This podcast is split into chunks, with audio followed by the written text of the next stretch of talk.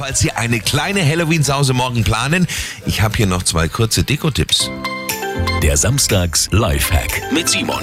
Zum einen ein Kürbis als Getränkekühler. Das sieht echt ganz gut aus. Einfach einen Kürbis aushöhlen, Eiswürfel rein und dann die Flaschen reinstellen. Und damit die Getränke danach auch kühl bleiben. Oder zum Beispiel für eine Bohle auch super, eine Eishand. Nehmen Sie einfach so einen Einweghandschuh, diese Latexdinger da, Wasser rein, ab in den Gefrierschrank und schon haben Sie eine echt coole Halloween-Deko zum Getränkekühlen. Simon Samstag Lifehack. Jede Woche gibt's einen neuen, auch immer noch mal zum Nachhören auf radioarabella.de.